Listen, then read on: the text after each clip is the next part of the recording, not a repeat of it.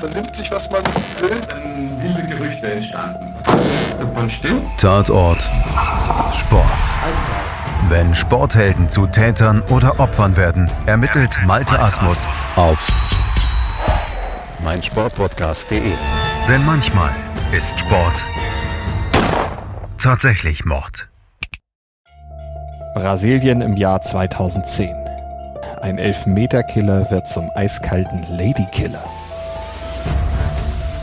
Bruno Fernandes de Souza was sentenced to 22 years in jail. His cousin testified that he helped in the murder, that he dismembered her and fed her to the dogs. Aber warum wird der aufstrebende und gefeierte Torwart Bruno Fernandes, der auf dem Sprung nach Europa und in die Nationalmannschaft steht, zum Frauenmörder? Frauen werden als Eigentum der Männer beansprucht. Man nimmt sich, was man will. Bruno Fernandes und ein Mord, der die sozialen und gesellschaftlichen Probleme in Brasilien offenlegt, die Probleme der Favelas, den Umgang der brasilianischen Gesellschaft mit Gewalt, speziell mit Gewalt gegen Frauen. Kann ich mir gut vorstellen, ne, dass da irgendwie der gesagt hat, schafft mir die mal weg. Da gibt es auch richtig so Auftragskiller, die man da so anheuern kann. 2000 Dollar und das Problem ist gelöst. Und ein Mord, der auch die eklatanten Schwächen der brasilianischen Justiz erkennen lässt. Der ganze Staat ist im Grunde auch durchlässig gegen Korruption. Eine Geschichte, die als Aufsteigerstory beginnt, aber dann eine blutige Wendung nimmt. Bruno Fernandes de Souza was sentenced to 22 years in jail. His cousin testified that he helped in the murder, that he dismembered her and fed her to the dogs. Der Bruno, von dem ihr in diesen Ausschnitten eben gehört habt, ist Bruno Fernandes da Souza und der war in Brasilien einmal ein umjubelter Star, ein aufstrebender Torhüter.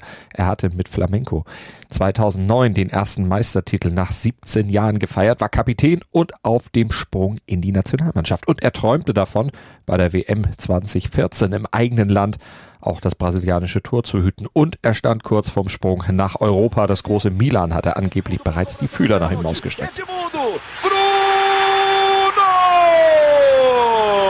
Bruno stach eben heraus in einem Land, das mit großen Torhütern traditionell jetzt nicht unbedingt reich gesegnet ist. Dank seiner Paraden 2007, da hatte er im Finale der Staatsmeisterschaft von Rio drei Elfmeter gehalten. Aber er konnte nicht nur Tore verhindern, er schoss auch welche Freistöße. Eine weitere Spezialität von Bruno. Falta para o Flamengo. Joel autorizou. Bruno bateu. Bruno! Gol! Damit stand er in guter mittel- und südamerikanischer Torleute-Tradition, wie zum Beispiel José Luis Chilavert oder auch René Higuita. Und mit 25 Jahren schien Bruno jetzt das Tor zur großen, weiten Fußballwelt offen zu stehen. Doch er ließ das Tor ins Schloss fallen, denn der Elfmeterkiller wurde 2010 zum Ladykiller, zum Frauenmörder. Statt in der Serie A landete Bruno hinter schwedischen Gardinen, denn er ließ Elisa Samuccio, seine Affäre und die Mutter seines unehelichen Sohnes vor dessen Augen ermorden und ihre Leiche an eine Horde Rottweiler verfüttern. Unser erster Fall hier bei Tatort Sport auf meinsportpodcast.de. Ein Mordfall, der alles hat, was ein Mord zum Medienspektakel macht. Sex, Drugs, Entführung und eine kaltblütige und brutale Tat Tat mit ziemlich makabrem Ende. Quasi die brasilianische Version des O.J. Simpson-Falles, ein Mordfall, dessen Aufarbeitung ein ganzes Land mit Spannung verfolgte, selbst heute noch und ein Mordfall, der auch die sozialen und gesellschaftlichen Probleme in Brasilien offenlegt, die Probleme der Favelas, den Umgang der brasilianischen Gesellschaft mit Gewalt gegen Frauen und auch die eklatanten Schwächen des brasilianischen Justizsystems. Denn Bruno ist trotz eines rechtskräftigen Urteils mittlerweile längst nicht mehr im geschlossenen Vollzug. Er steht sogar wieder als Profi im Fußballtor, stößt aber verständlicherweise mittlerweile auf andere Reaktionen als noch zu seiner großen, erfolgreichen Zeit. Die Geschichte von Bruno, die liest sich zunächst mal wie eine typische Heldengeschichte, eine Aufsteigerstory. Vom Bordstein zur Skyline, vom Tellerwäscher zum Millionär schon tausendfach gehört, aber diese Geschichte nimmt ja eine blutige Wendung. Police say the player arranged for Samudio to be kidnapped in Rio de Janeiro and driven to a rural property that he owns. Police say she was then imprisoned, beaten, and finally strangled. After that, police allege her body was cut up and fed to dogs. No remains have been found. Ja, doch warum wird jemand wie er, jemand, der Erfolg hat, Ruhm und Anerkennung genießt und vor allem natürlich auch im Geld schwimmt, zum Mörder? Der Antwort auf diese Frage gehen wir auf den Grund in diesem Podcast, unter anderem mit der Hilfe des Brasilien-Experten Andreas Nöten. Hallo Andreas. Hallo. Andreas, du bist freier Journalist, hast auch einige Jahre in Brasilien gelebt und gearbeitet. Und wenn man in Brasilien lebt, dann kommt man ja wahrscheinlich am Thema Fußball nicht vorbei. Das ist ja dort noch größer Thema als bei uns hier in Deutschland, oder? Fußball ist alles, allgegenwärtig. Es läuft jeden Tag irgendein Fußballspiel und wenn es irgendein so Hallenkick ist, Beachsoccer ist auch relativ groß da. Ansonsten erste Liga, zweite Liga, deutsche Liga sehr viel. Fünf Spiele am Wochenende live. Englische Liga, spanische, das volle Programm. Man kann jeden Tag reichlich sich mit Fußball beschäftigen dort. Aber sicher nicht nur mit dem Sport direkt, sondern auch mit allen Nebengeräuschen, die damit verbunden sind.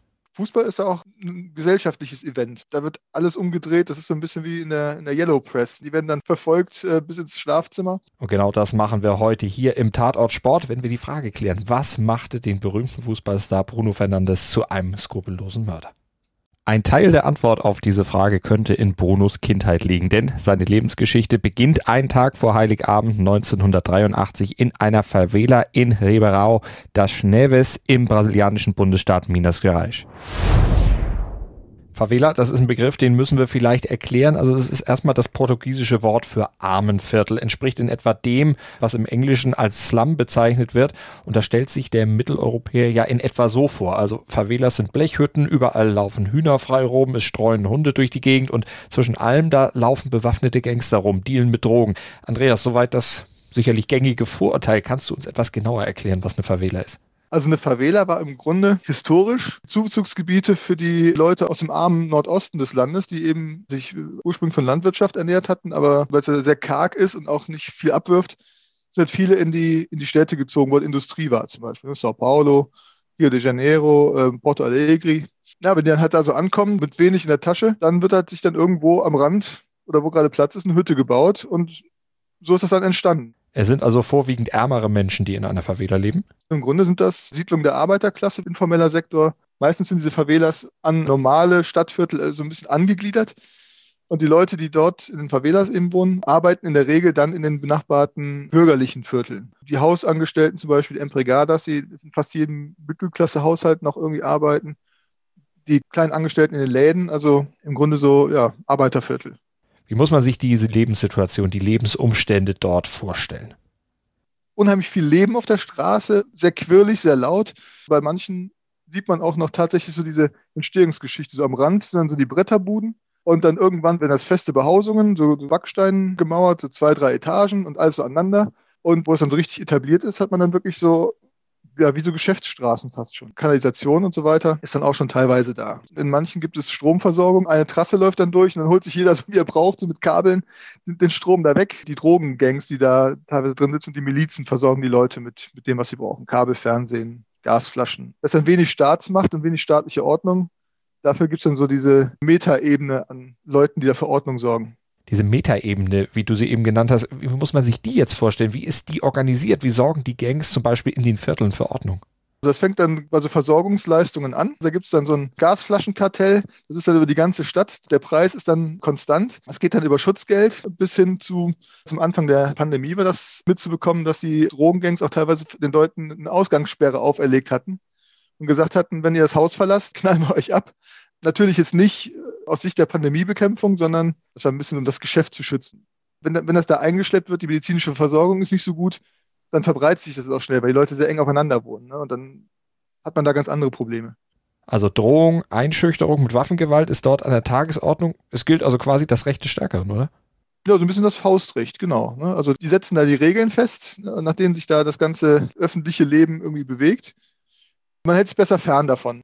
Ein guter Rat, wenn es denn möglich ist, ihn zu beherzigen, ist man jedoch in die Favela hineingeboren, dann steht es um diese Möglichkeit doch eher schlecht. Ein schwieriges und extrem gefährliches Umfeld für ein kleines Kind, aber hier wächst Bruno auf, wie alle Kinder in der Favela, permanent konfrontiert mit Kriminalität, Gewalt und wie gehört ja auch mit dem organisierten Verbrechen. Da ist der weitere Lebenswerk ja fast schon vorprogrammiert dann wächst man so manchmal auch in diese Drogengangs mit rein. Kinder werden dann schon mal benutzt, zum Beispiel wenn sie auf der Straße spielen und es kommt ein Auto, das keiner kennt, dass sie dann mal kurz Bescheid geben, hey, hier fährt gerade ein Auto rein, das gehört hier keinem, den wir kennen.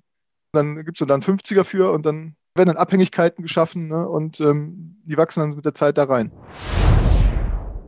Es sind also die Gangster, die Kriminellen, die in einer Favela das große Geld haben und damit haben sie natürlich auch das Sagen. Ihnen wird nachgeeifert, zu ihnen wird aufgesehen. Die Gangster sind es, die mit Waffen posen, denen das Recht des Stärkeren zu ihrem Einfluss verhilft. Nur wer hart ist, überlebt in der Favela und Bruno, der musste hart sein. Seine kriminellen Eltern verließen ihn, als er noch ein Baby war, gerade mal drei Monate alt. Die Mutter, die hatte Probleme wegen Dokumentenfälschung, wurde später wegen versuchten Mordes im Zuge eines Drogenhandels gesucht. Sie schoss fünfmal auf eine Frau, traf allerdings nicht. Der Vater und der Bruder, die hielten sich mit Diebstählen über Wasser. Der Vater starb später bei einem Drogendeal. Und Bruno, der wuchs bei seinen Großeltern auf. Mehr schlecht als recht, die Verhältnisse arm, die Aussichten für seine Zukunft entsprechend schlecht wie für die meisten Kinder in der Favela viele haben ja keine große Jobperspektive. Die Schulen sind relativ schlecht. Manche gehen gar nicht zur Schule. Die Bildungschancen sind halt einfach nicht gleich. Wer es sich leisten kann, schickt sein Kind auf eine Privatschule. Zum Beispiel die deutsche Schule eben in Rio ist so ein Fall. Da waren 99 Prozent Brasilianer auf der Schule. Alle anderen müssen halt sehen, dass sie irgendwie mit dem klarkommen, was, was der Staat ihnen so zur Verfügung stellt an Bildung und dann das Beste draus machen. Bruno, der verließ die Schule bereits nach der dritten Klasse, schlug sich mit Gelegenheitsjobs durch, belud zum Beispiel die Lkw der örtlichen Supermärkte, er hatte keine Bildung, er musste schlecht bezahlte Jobs ausführen, das ist aber der traurige Alltag für Kinder in einer Favela. Und das Ganze ist ein Teufelskreis, aus dem es kein Entrinnen gibt. Oder wie ist es um Aufstiegschancen bestellt, Andreas, wie sind die Möglichkeiten, es rauszuschaffen aus so einer Favela? Ja, schwierig tatsächlich. Der soziale Aufstieg daraus, zum Beispiel der Sport ist dann eher so ein, so ein Mittel, ne, um da vielleicht rauszukommen. Also da, die meisten talentierten Spieler kommen ja aus dem Milieu. Ne? Romario, Neymar, letztlich auch. Das meiste ist halt Fußball, entweder normaler Fußball, Hallenfußball, Strandfußball und dann kommt Volleyball und dann kommt lange nichts. Spartensportarten ist halt ganz schwierig.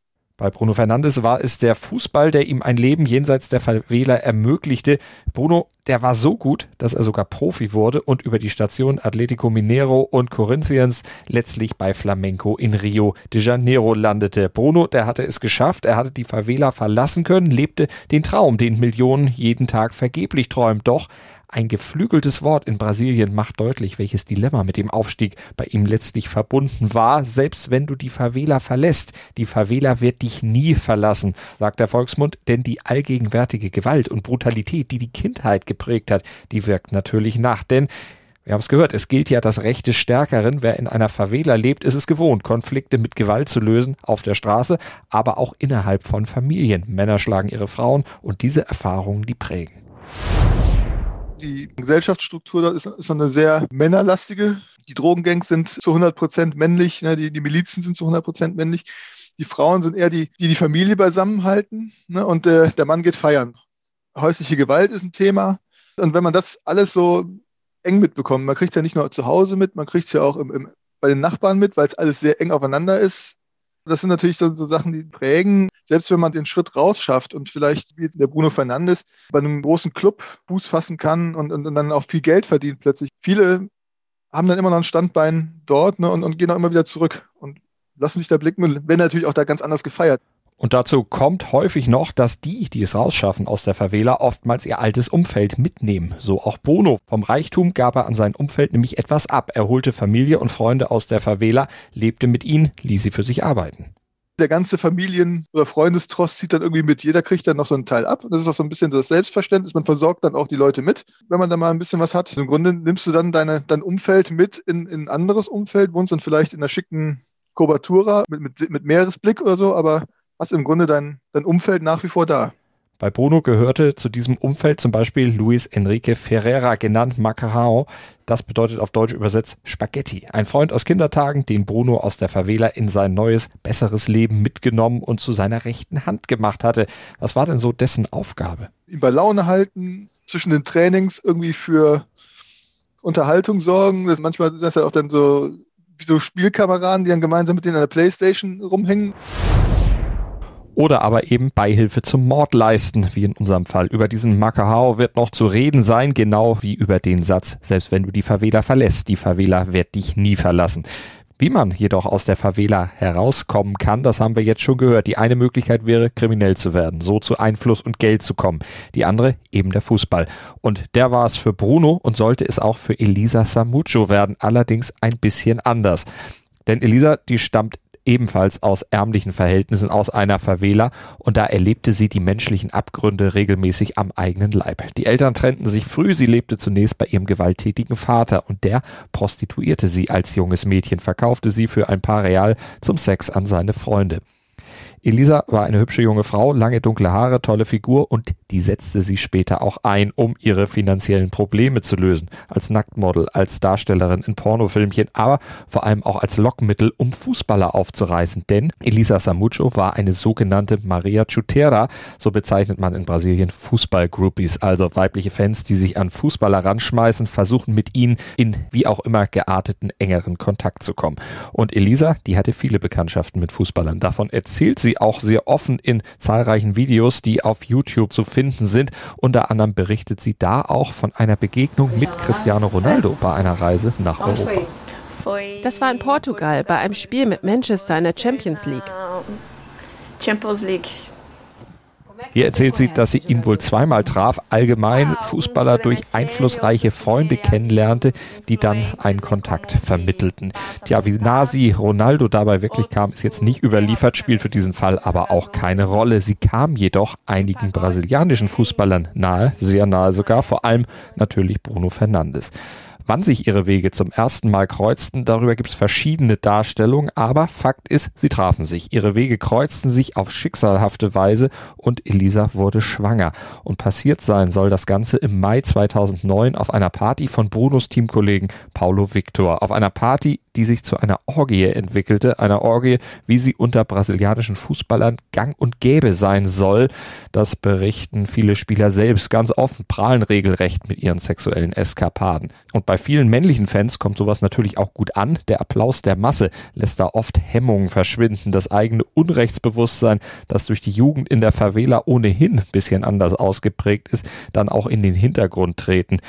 Und nicht alle diese Sexeskapaden laufen auch immer in gegenseitigem Einvernehmen ab. Da sind zahlreiche Fälle dokumentiert.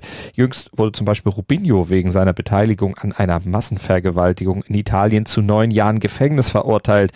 Ein Vorfall, den Robinho selbst mit entsprechenden relativierenden Macho-Sprüchen kommentierte und auch Neymar, der war ja schon mit entsprechenden Vorwürfen konfrontiert worden. Oftmals werden diese Vorwürfe allerdings auch zu Unrecht erhoben, einfach um Geld von den Fußballern zu erpressen, aber es gab natürlich auch schon Fälle, hinter denen dann mehr steckte und die dann auf andere Weise gelöst wurden, wie übrigens häufig bei Straftaten berühmter Menschen in Brasilien das der Fall ist, bei denen das Unrechtsempfinden oftmals eher schwach ausgeprägt ist. Zum wegen der schon gehörten Erfahrungen in der Favela, zum anderen weil sie ja immer und überall hofiert und verehrt werden und irgendwann dann einfach glauben, sich letztlich alles erlauben zu können, beziehungsweise mit allem dann auch straflos davonzukommen. Wozu haben sie schließlich Geld und Popularität? Klar, ich meine, man, man kann ja auch sich viel Gefälligkeit, wenn man mal vielleicht irgendwie über die Stränge schlägt, ja auch erkaufen. Dass man dann irgendwie da, man ist halt berühmt und naja, komm, hier kriegst du ein Trikot signiert und also solche Geschichten. Klar, man, man genießt Privilegien als Fußballstar und ähm, unter Umständen dann auch äh, Privilegien, die über das Normale hinausgehen. Ne? Also ich glaube, wenn es da mal einer irgendwie mit anderthalb Promille am, am Steuer irgendwie erwischt wird, wenn nicht gerade der Polizist Fan vom anderen Verein ist oder so, hat man da ganz gute Karten, ähm, um geschoren rauszukommen. Aber bei dieser besagten Party, da lief erstmal alles in gegenseitigem Einvernehmen ab. Das war Sex, den beide wollten, nur mit einem ungeplanten Schönheitsfehler, denn Brunos Kondom platzte dabei. So lautet die Version der Geschichte, die auch Bruno bestätigte. Elisa wurde schwanger und das brachte den ganzen Fall dann ins Rollen. Und was sich dann in den nächsten Monaten abspielte, ist bestens dokumentiert, denn im brasilianischen Fernsehen waren Bruno und Elisa Dauerthema, nachdem Elisa an die Öffentlichkeit gegangen war. Aber warum war Elisa mit der Geschichte an die Öffentlichkeit gegangen? Nun, zunächst hatte sie drei Monate nach der Orgie erstmal Bruno von ihrer Schwangerschaft erzählt. Und seine Reaktion? Blankes Entsetzen. Denn zum einen war er auf dem Papier noch verheiratet mit seiner Jugendliebe Diane, mit der er übrigens auch zwei Töchter hat. Zum anderen war Bruno auch bereits anderweitig neu liiert mit seiner Zahnärztin Ingrid Calvacanti. Die wird er später im Gefängnis sogar heiraten. Ein uneheliches Kind passte ihm da natürlich überhaupt nicht in den Kram und deshalb forderte er von Elisa eine Abtreibung.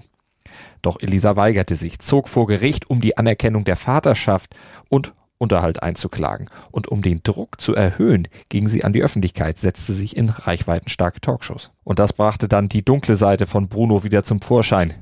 Ihr habt den Spruch noch in den Ohren. Selbst wenn du die Favela verlässt, die Favela wird dich nie verlassen. Dieser Satz, der passt exakt auf Bruno, denn der ist in Sachen Gewalt kein unbeschriebenes Blatt und in seinem Leben diverse Male in Konflikt mit dem Gesetz gekommen. Mal musste er nach einer handfesten Auseinandersetzung mit Fans des Stadtrivalen Cruzeiro die Nacht im Knast verbringen, mal überschritt er die zulässige Höchstgeschwindigkeit um ein Vielfaches, dann waren da auch noch Geschichten um diverse Liebschaften, manchmal gleich mehrere gleichzeitig. In Brasilien ist das alles kein großes Problem. Der Lebenswandel wird geduldet, vielleicht insgeheim ja sogar bewundert.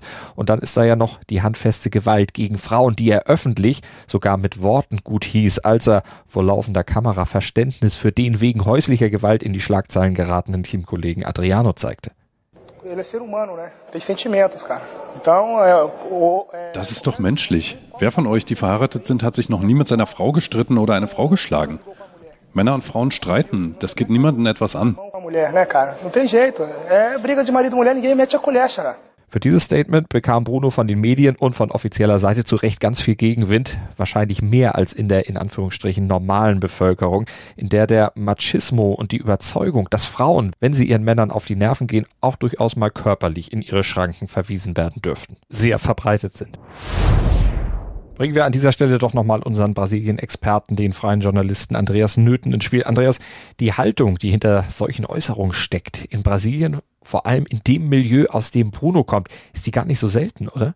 Frauen werden als Eigentum der Männer beansprucht. Man nimmt sich, was man will. Aus europäischer Sicht oder aus deutscher Sicht schon fast nicht mehr so nachzuvollziehen. Das ist halt sehr verbreitet und dann nicht so erstaunlich, ne, dass das dann dazu Gewaltausschreitungen oder wie auch immer kommt. Wie kommt das und wie verbreitet ist diese Gewalt gegen Frauen in Brasilien? Generell ist der Umgang mit Gewalt dort ein anderer. Ne? Also wenn man schaut, in Brasilien alleine sterben pro Jahr 60.000 oder 65.000 Menschen gewaltsamen Tod. Da ist dann viel natürlich Polizeigewalt mit dabei und auch Kriminalitätsgeschichten, aber eben auch 5000 Frauen, die tatsächlich im Jahr Opfer von nicht nur häuslicher Gewalt werden, die Fälle sind natürlich sehr viel höher, aber eben in Beziehungen getötet werden. Und was wird von Seiten der Politik, von Seiten der Justiz dagegen getan? Wie wird auf diese hohen Zahlen an Femizidfällen reagiert? Brasilien ist das Land mit der fünfhöchsten Femizidrate der Erde. Es gab in den 80er Jahren, das war der Fall Maria da Peña, da hat der Mann zweimal versucht, sie umzubringen. Das erste Mal wollte er sie im Schlaf erschießen und beim zweiten Mal äh, mit einem Elektroschocker unter der Dusche töten. Sie hat ewig ge gebraucht, um da irgendwie den, den Rechtsstreit zu führen. Das ging, zog sich bis in die 90er Jahre rein. Und da wurde dann auch im Nachgang im neuen Jahrtausend dann sogar erst ein Gesetz geschaffen, das sogenannte ähm, Gesetz Maria da Peña, das eben Frauen besser schützen soll. Hat das Gesetz dann irgendwas gebracht? Hat es die Gewalt eindämmen, mindern können? Nachdem das Gesetz entstanden war, hat sich das so ein bisschen gesenkt. Also waren es tatsächlich weniger Fälle, aber inzwischen ist man wieder auf dem Niveau von vorher. Es pendelt sich so um die 5000 Fälle im Jahr an. Das sind natürlich nur die, die registrierten Fälle. Man weiß ja nicht, wie hoch die Dunkelziffer ist, aber man schätzt, dass eben 60 bis 70 Prozent aller Frauen Gewalterfahrungen in Beziehungen hatten. Ne? Also das ist ja schon eine ganze Menge. Und wie ist die öffentliche Reaktion darauf, dass die Zahlen wieder so angestiegen sind, letztlich sicher nichts getan hat? Es gibt natürlich dann Organisationen und, Verbände, die in der Richtung Aufklärung betreiben. Es gibt im Amazonasgebiet, ich glaube in Manaus war es, gibt es für Frauen, die akut gefährdet sind, wie so eine Art Hausnotruf. Die dann so ein, so ein Ding umhängen haben und wenn sich dann irgendwie der, der, der Mann nähert, also der, der verurteilt schon ist ne, und sich dann nicht an, an irgendwelche Kontaktsperren hält, dass man dann äh, die Polizei verständigen kann. Aber es ist halt auch schwierig, weil die Polizei auch sehr männlich dominiert ist und natürlich da auch, wenn man da hinkommt und eine Anzeige erstattet, da heißt dann, na komm, stell dich mal nicht so an, ist doch normal. Ne? Was willst du? Das macht die Sache natürlich nicht leichter. Ne? Das kostet unheimlich Überwindung, dass man es öffentlich macht vielleicht ne? und dann die ganzen Anfeindungen, die sich dann daraus ergeben, auch teilweise, auch teilweise von Frauen selbst, die dann sagen, ja, wieso stellt sie sich denn so an? Ne? Was, was macht denn jetzt da den, den Mann schlecht oder so? Alles sehr tief drin in der Gesellschaft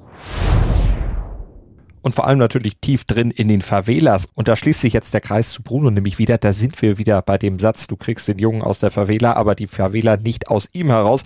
Probleme werden mit den Mitteln der Favela gelöst. Nach dem Vorbild der Gangs und Kriminellen. Die machen es vor. Probleme löst man, indem man sie aus der Welt schafft. Und wie schafft man sie aus der Welt? Mit Gewalt und willfährigen Handlangern. Bruno hatte Freunde aus seinem früheren Leben in der Favela mit in sein neues Leben genommen. Das haben wir gehört. Vor allem eben Luis Enrique Romao, Spitzname Macahao. Sein bester Freund seit Kindertagen und mittlerweile seine rechte Hand. Macarao heißt übersetzt so viel wie Spaghetti, aber wer sich jetzt so einen dünnen Kerl vorstellt, lang aufgeschossen, mager, falsch. Macarao dürfte seinen Namen eher für seine Affinität zu Pasta bekommen haben, als wegen seines Aussehens, klein, untersetzt und vor allem Bruno treu ergeben. Er hatte sich sogar dessen Namen auf den Rücken tätowieren lassen. Dazu ein Bekenntnis ewiger Liebe und Treue zu seinem Kumpel. Er war also ein Mann wie geschaffen für die Drecksarbeit. Im Oktober 2009 kidnappte er Elisa zusammen mit Bruno und einem weiteren Komplizen, brachte sie in die Garage eines von Brunos Häusern und bedrohte sie dort mit Worten und einer vorgehaltenen Waffe. Und Elisa wurde geschlagen und geohrfeigt.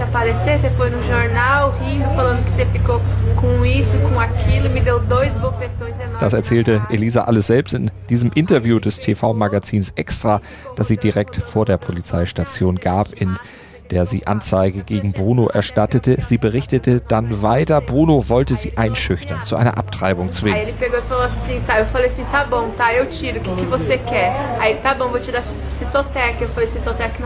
Und er verabreichte ihr gewaltsam das Medikament Cytotec, das bei entsprechender Dosierung Fehlgeburten auslösen kann. Aber nicht wirkte, da Elisas Schwangerschaft schon zu weit fortgeschritten war. Elisa erstattete Anzeige trotz der eindringlichen Warnung, die ihr Bruno mit auf den Weg gab. Wenn du zur Polizei gehst, dann töte ich dich, deine Familie und deine Freunde. Ich weiß, wo ich sie finde.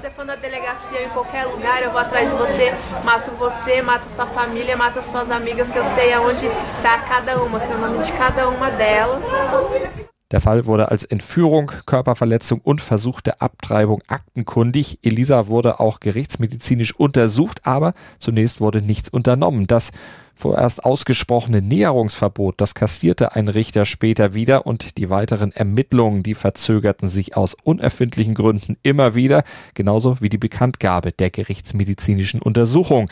Da war wieder der Umgang in Brasilien mit Gewalt gegen Frauen, der Machismo und natürlich auch die Möglichkeit für Promis, sich mehr oder weniger frei zu kaufen, der Menschen wie Bruno einfach das Gefühl verleiht, unantastbar zu sein.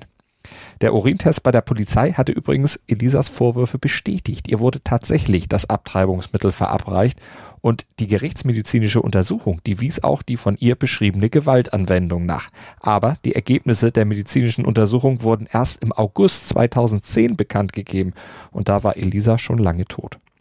Bruno wurde auch erst sehr viel später im Zuge der Mordermittlungen dann auch für die Entführung und versuchte Abtreibung verurteilt, vielleicht zu spät, um Schlimmeres zu verhindern.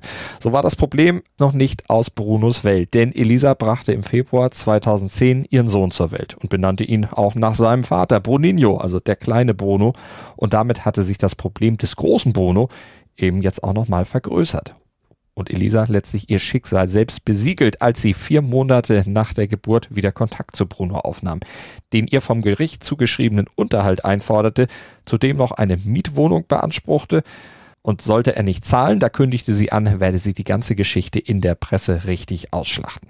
Tja, das war eine Drohung, die Bruno natürlich ganz und gar nicht schmeckte. Er hatte es gerade erst geschafft, dass seine frauenfeindlichen Aussagen wieder aus den Überschriften verschwunden waren, er wieder nur sportlich Schlagzeilen machte und er verhandelte mit Milan. Eine mediale Schlammschlacht konnte er sich da jetzt nicht unbedingt leisten. Das Problem, Elisa musste also aus der Welt geschaffen werden. Aber nicht mit Geld. Zahlen wollte Bruno nämlich nicht, obwohl die geforderte Summe angesichts seines Millionengehalts ein Witz gewesen wäre. Er vertraute, das ergaben die Ermittlungen später, auf die Mittel, die in einer Favela angewendet werden, um Probleme aus der Welt zu schaffen.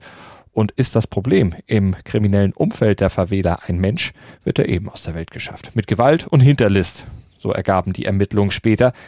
Da ist er wieder der Satz, selbst wenn du die Favela verlässt, die Favela wird dich nie verlassen. Ihr erinnert euch.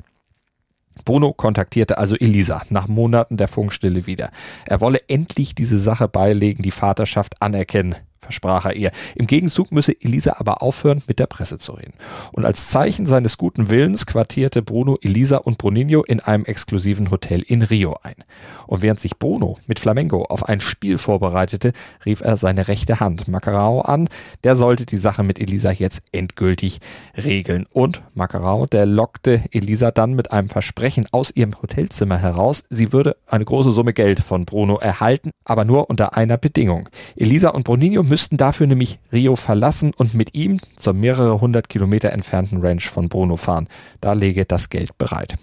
Doch hinter all dem verbarg sich, so ermittelte die Polizei später, eine List. Denn schon im Auto wurde Elisa brutal zusammengeschlagen von einem weiteren Komplizen, Brunos damals noch minderjährigen Cousin Jorge Luis Rosa. Den hatte Bruno bei sich aufgenommen, um ihn von der Kriminalität in der heimischen Favela fernzuhalten, ihn zu schützen. Tja, und dann missbrauchte er ihn für seine eigenen kriminellen Zwecke. Der Cousin war es nämlich, der Elisa mit einer Pistole bewusstlos schlug. Ihre Blutspuren auf dem Rücksitz sollten später zu wichtigen Beweismitteln gegen Bruno werden und auf dem Anwesen angekommen, da ging Elisas Martyrium erstmal weiter. Sie wurde vor den Augen ihres Babys gequält, geschlagen und misshandelt und um ihre Schreie zu übertönen, wurde die Musikanlage bis zum Anschlag aufgerissen. Bis zu sechs weitere Komplizen sollen in diese Tat verwickelt gewesen sein, darunter sogar Brunos Ex-Frau Diane. Sie wurde allerdings später im Verfahren freigesprochen, weil sie glaubhaft machen konnte, dass sie unter Druck gesetzt worden sei. Aber vor allem war auch Marcos Santos involviert. Spitzname Bola, Ball. Ein Ex-Polizist, der sich als Ausbilder für Paramilitärs und auch als Auftragsmörder verdingte. Der Mann, den Macarao fürs Grobe angeheuert hatte.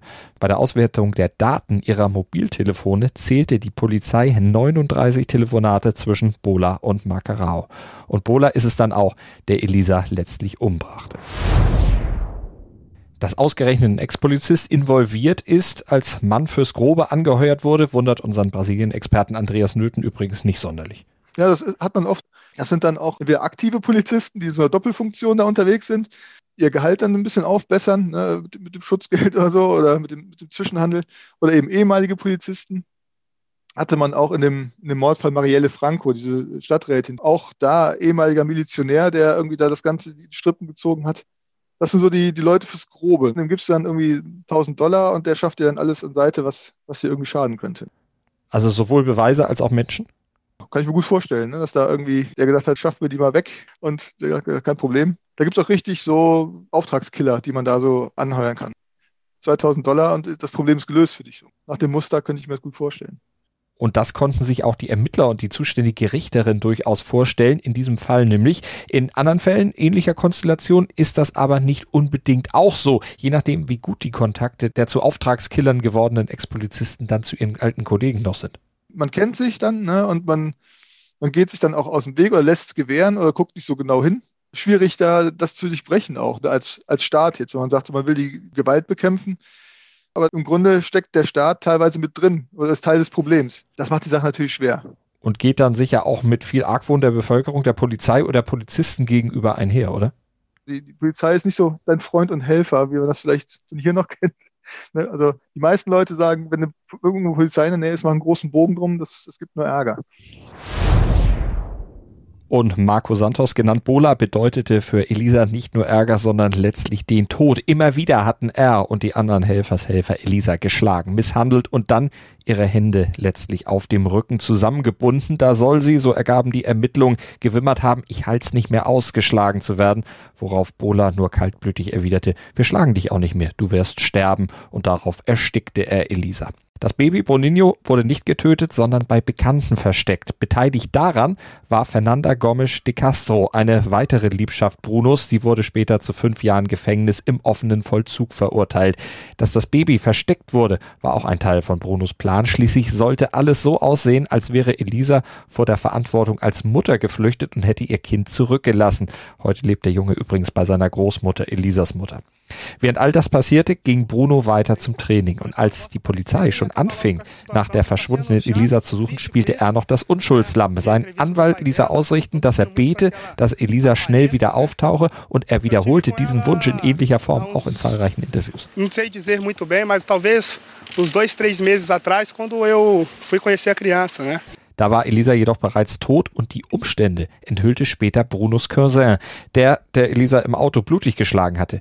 Da sagte mich später bei der Polizei aus. Und diese Blutspuren im Auto, die keiner nach der Entführung weggeputzt hatte, Die führten die Polizei dann letztlich auch auf die Spur von Bruno. Gegen den hatte sie bereits aber schon einen leisen Verdacht gehegt, denn die Vorgeschichte mit Elisa war ja öffentlich bekannt. Und dieser Verdacht, der erhärtete sich dann, nachdem einer seiner Angestellten in dem blutverschmierten Land Rover gestoppt worden war, wegen überhöhter Geschwindigkeit. Das setzte die Untersuchung dann erst richtig in Gang.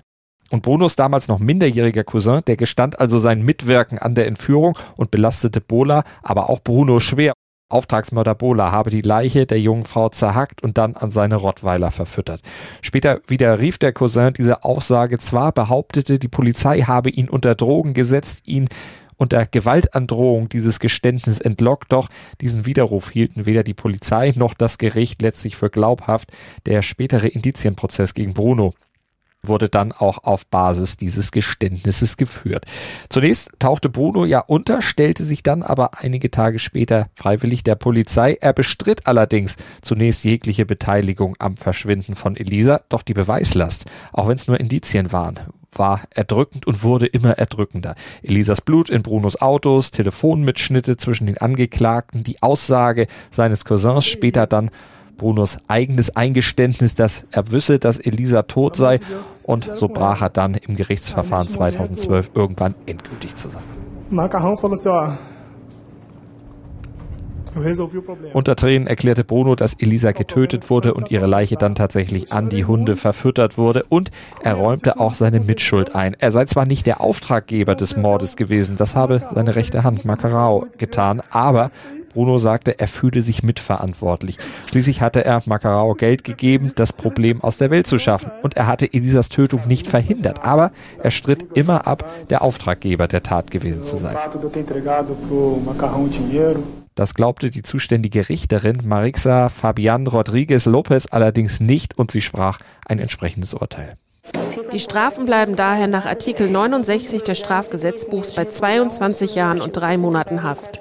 Das Urteil ist damit rechtskräftig. Aber nicht nur Bruno wurde verurteilt, auch Makarau und Bola wurden mit ähnlich hohen Strafen belegt. Und zur Begründung des Urteils sagte die Richterin zudem, seine Persönlichkeit wirkt auch nicht entlastend für den Angeklagten, da er sich als kalte, gewalttätige und verschlagene Person erwiesen hat. Seine Persönlichkeit ist verdreht, verzerrt und weit entfernt von den normalen Standards der Normalität vielleicht nur weit entfernt von der Normalität der Welt der Richterin, aber Bruno kommt ja aus einer ganz anderen Welt und er soll, so die Ermittlung, seinem Opfer sogar mit Hinweis auf seine Herkunft gedroht haben. Er soll zu Elisa in den letzten Stunden gesagt haben, ich komme aus der Favela, du weißt nicht, wozu ich fähig bin. Die frühe alltägliche Konfrontation mit Gewalt. Gewalt als Möglichkeit, Konflikte zu lösen, als Normalzustand quasi. Wohl ein Grund, warum Bruno zum kaltblütigen Mörder werden konnte. Größenwahn ist ein anderer, der Erfolg, sein Aufstieg stieg ihm zu Kopf. Vielleicht dachte er einfach, er wäre too big to fail. Seine Bekanntheit würde ihn schon vor Strafe bewahren. Schließlich war er ein Fußballheld und die gelten eben in Brasilien noch mal viel mehr als in anderen Staaten der Erde. Und in gewisser Weise kam es ja auch so, trotz der Verurteilung. 22 Jahre bekam er zwar aufgebrummt, absitzen musste Bruno die aber nicht. Schon nach sechs Jahren und sieben Monaten kam er vorübergehend auf Bewährung wieder auf freien Fuß, 15 Jahre zu früh. Und der Grund war verfahrenstechnischer Natur. Das Gericht hatte nämlich nicht in der vorgesehenen Frist über die von Brunos Anwälten eingelegte Berufung entschieden. Andreas, malen die juristischen Mühlen denn so mühsam in Brasilien, dass da Zeit verplempert wurde und niemand da diese Fristen auf dem Zettel hatte?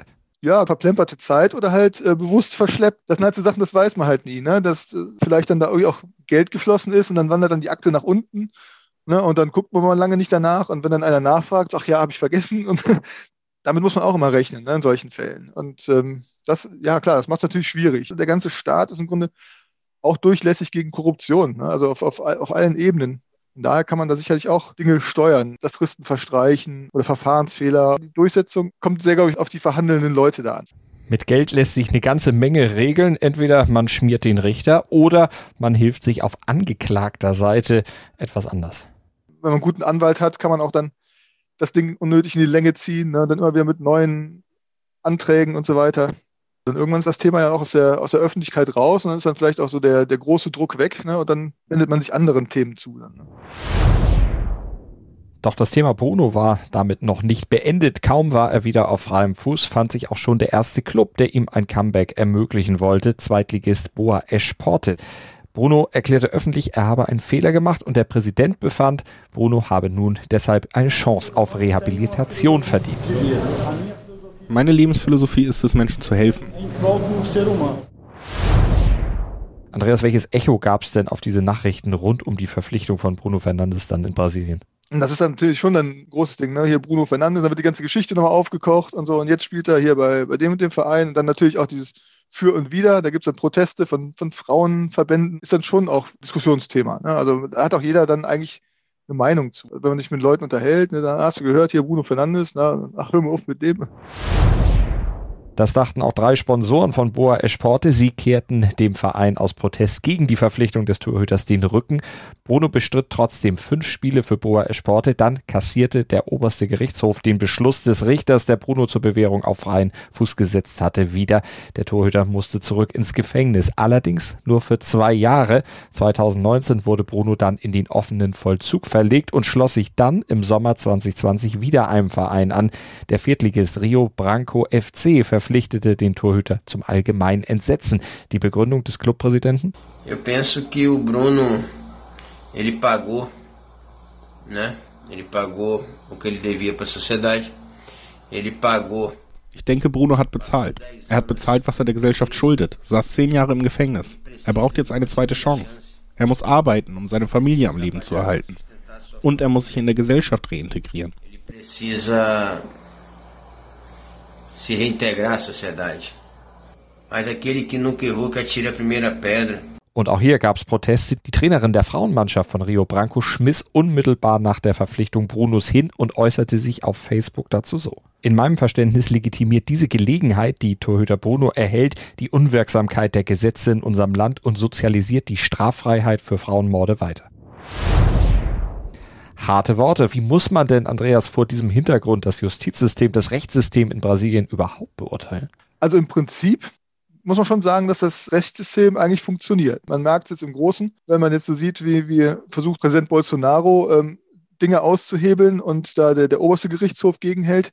Also da funktioniert es wirklich gut. Nur man hat ja auch gesehen mit diesen Korruptionsermittlungen in den letzten Jahren, da wurde ja ziemlich aufgeräumt und auch große Namen hat man da ähm, hops genommen.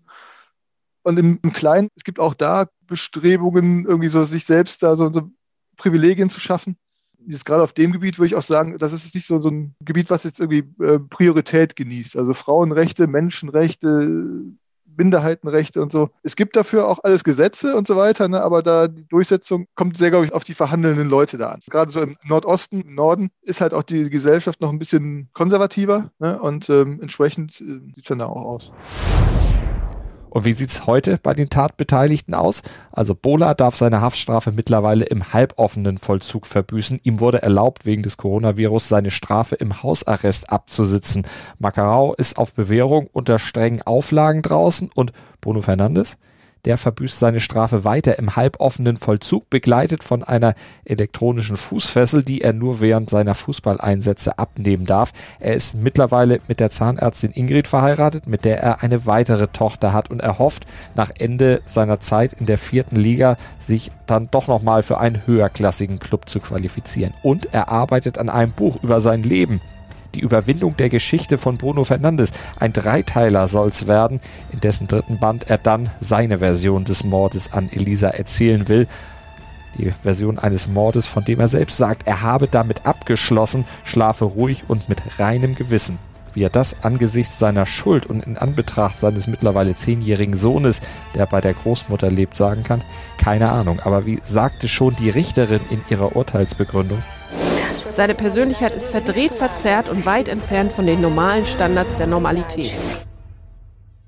Und das war sie nun also, die Premierenfolge von Tatort Sport hier auf meinsportpodcast.de. Vielen Dank für euer Interesse, sagt Malte Asmus. Verweist euch noch auf die entsprechenden Podcatcher. Ihr könnt uns abonnieren. Ihr könnt uns hören bei Audio Now, bei For Your Ears Only. Ihr könnt uns hören bei iTunes, bei Spotify. Überall, wo ihr Podcasts bekommt, sind wir auch mit Tatort Sport vertreten. Abonniert, wie gesagt, gerne unseren Podcast. Bewertet uns, gebt uns Sterne, freuen wir uns sehr drüber und hört vor allen Dingen dann auch beim nächsten Mal wieder rein. Und einen kleinen Appetizer für die neue Folge, den kriegt ihr jetzt noch.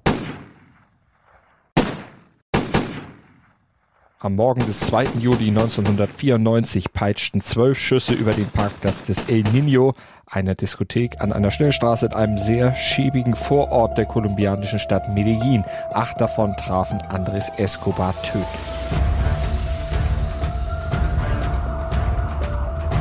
Diese Schüsse beendeten nicht nur das Leben eines der besten und beliebtesten kolumbianischen Fußballers der damaligen Zeit, eines Teils der goldenen kolumbianischen Fußballgeneration.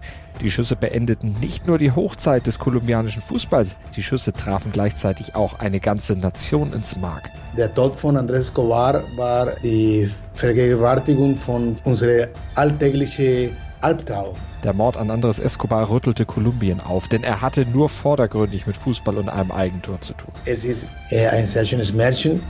Der Mord offenbarte viel über den Zustand eines ganzen Landes, in dem Fußball und Drogenkartelle eng verbunden waren und eines Landes, das im Krieg der Drogenbarone in Chaos und Anarchie zu versinken drohte. Es war ein sehr schmerzhaftes Beispiel, wie tief wir gesunken waren als Gesellschaft.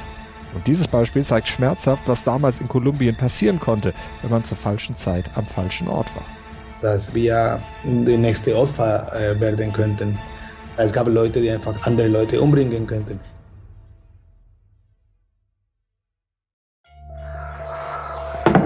Man nimmt sich, was man will. Dann wilde Gerüchte entstanden. Was davon stimmt? Tatort Sport. Wenn Sporthelden zu Tätern oder Opfern werden, ermittelt Malte Asmus auf meinsportpodcast.de. Denn manchmal ist Sport tatsächlich Mord.